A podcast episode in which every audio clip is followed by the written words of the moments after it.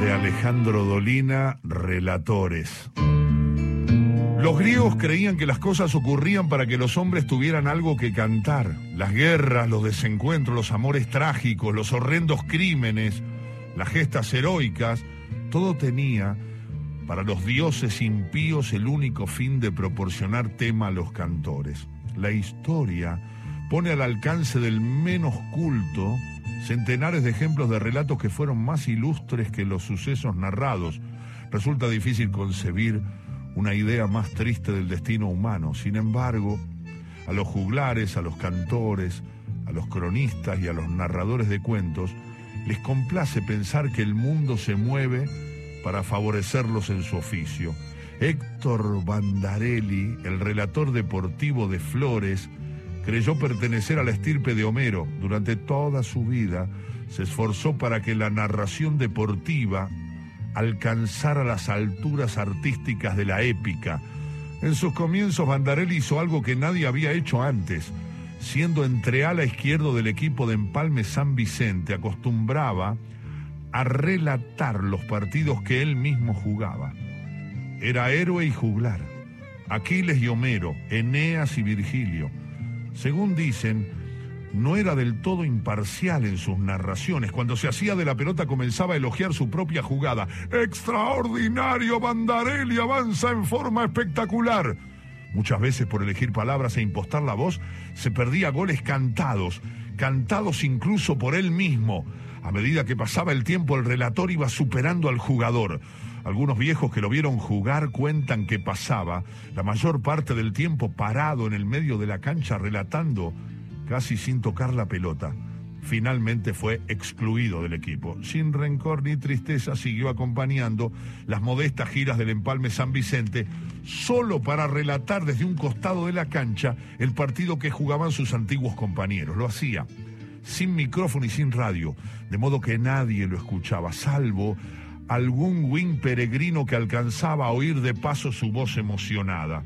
Después, según se sabe, el Empalme San Vicente dejó de jugar y sus futbolistas pasaron a integrar otros equipos. Y en ese momento, cuando todo hacía sospechar la decadencia de Bandarelli, el hombre dio un paso genial. Descubrió que su narración no necesitaba de un partido real.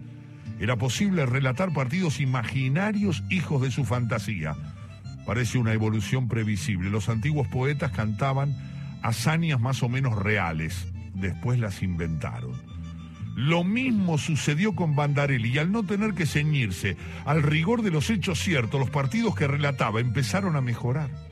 Se lograban goles estupendos, los delanteros eludían docenas de rivales, había disparos de 50 metros, los arqueros volaban como pájaros, se producían incidentes cruentos, los árbitros cometían errores perversos. De a poco el artista fue incorporando elementos más complejos a su obra. El tiempo, por ejemplo, manejado en un principio de un modo convencional, pasó a tener durante el apogeo de Bandarelli un carácter artístico y psicológico. Los partidos podían durar un minuto o tres horas. Alguna vez el relator, mirá lo que hacía, omitía cantar un gol, pero daba claves y mensajes sutiles para que el oyente descubriera la terrible existencia del gol no cantado Aparecían cada tanto unas historias laterales que provocaban un falso aburrimiento, que no era sino una trampa para mejor aceptar la levosa puñalada del gol sorpresivo.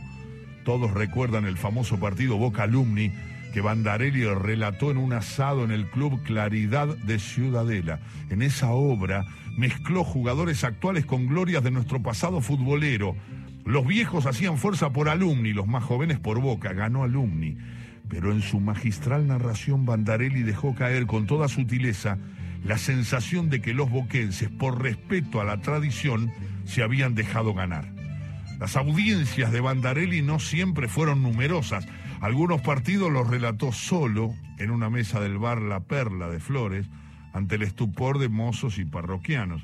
Pero poco a poco los muchachones del barrio fueron descubriendo sus méritos y con el tiempo hubo quienes prefirieron escucharlo a él antes que ir a la cancha. En 1965 Héctor Bandarelli organizó su campeonato paralelo de fútbol. Todos los domingos narraba el encuentro principal mientras un colaborador lo interrumpía para comunicar lo que sucedía en el resto de los partidos. Atento Bandarelli. Algunas firmas comerciales de flores lo ayudaron a solventar los nulos gastos del certamen a cambio de avisos publicitarios. Las narraciones tenían lugar en la puerta de la casa de Bandarelli y cuando llovía en la cocina. Hay que decir que el relator poeta nunca trabajó para ningún emisor y jamás utilizó micrófono, salvo en la grabación que realizara del segundo tiempo de Barraca Central Barcelona, ya en el final de su carrera. El campeonato paralelo terminó en un desastre. El artista no tuvo mejor ocurrencia que sacar campeón a Unión de Santa Fe y mandar al descenso a River, lo que irritó a muchas personas que hasta llegaron a agredir a Bandarelli. Pero todos los que saben algo del relator coinciden en afirmar su mejor partido fue Alemania Villadalmine, relatado en el Colegio Alemán de la calle José Hernández a pedido de la Asociación Cooperadora. Ese encuentro fue un verdadero canto a la hermandad entre los hombres. Los zagueros entregaban banderines a los delanteros rivales en cada jugada. El árbitro abrazaba llorando a los futbolistas que quedaban en offside. Los de Villa Dalmin hicieron una suelta de palomas celestes y blancas a los 15 minutos del segundo tiempo para celebrar el segundo gol de la selección alemana. En el final todos se abrazaron e intercambiaron obsequios. Fue inolvidable. En el colegio alemán los padres lloraban de emoción añorando la tierra de sus antepasados.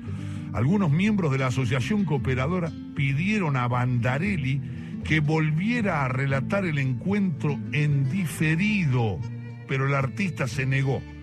En el esplendor de su actividad, tal vez advirtiendo el carácter efímero de su obra, resolvió escribir libretos detallados que luego archivaba prolijamente. Desgraciadamente, sus familiares quemaron este valiosísimo corpus, argumentando que juntaba mugre. Nos queda apenas un breve fragmento correspondiente al encuentro Boca 3, Vélez 3. Solidario agradecido, ayuno de envidia. Javier Ambrois entrega la pelota a Nardielo. El viento agita las banderas en los mástiles de la vuelta de Rocha. Nardielo tira un centro rasante. Arremete el Yaya Rodríguez, pero ya es tarde, tarde para remediar los errores del pasado. Tarde para volver a unos brazos que ya no nos esperan. Ya es tarde para todo. Según sus seguidores, el libreto le quitaba frescura a Bandarelli y como hemos escuchado recargaba un tanto su estilo. Un día desapareció. Algunos dicen que se mudó o que se murió. Bueno, es lo mismo. La gente volvió a preferir los partidos sonantes y contantes de la radio. Los relatores de hoy tienen la posibilidad de seguir al maestro Bandarelli e intentar la ficción y la fantasía en sus narraciones. ¿Por qué depender de la actuación muchas veces mediocre de los futbolistas? ¿Por qué no crear con la voz jugadas más perfectas? ¿Por qué no dar nacimiento a deportistas nobles, diestros, mágicos, que nos emocionen más que los reales? Se puede ir más allá.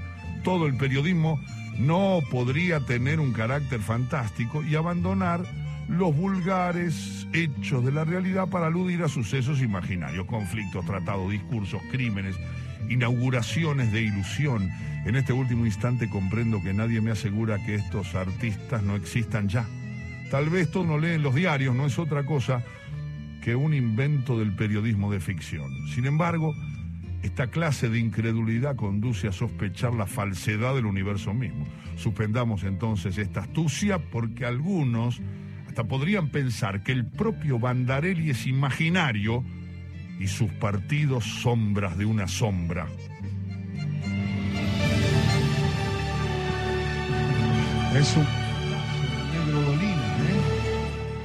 En la historia, eh, el, negro ahora se va a reír porque tengo memoria, de Valdesarre, no de Bandarelli, porque él le puso Bandarelli, pero en realidad el personaje que evoca el negro Dolina es Valdesarre.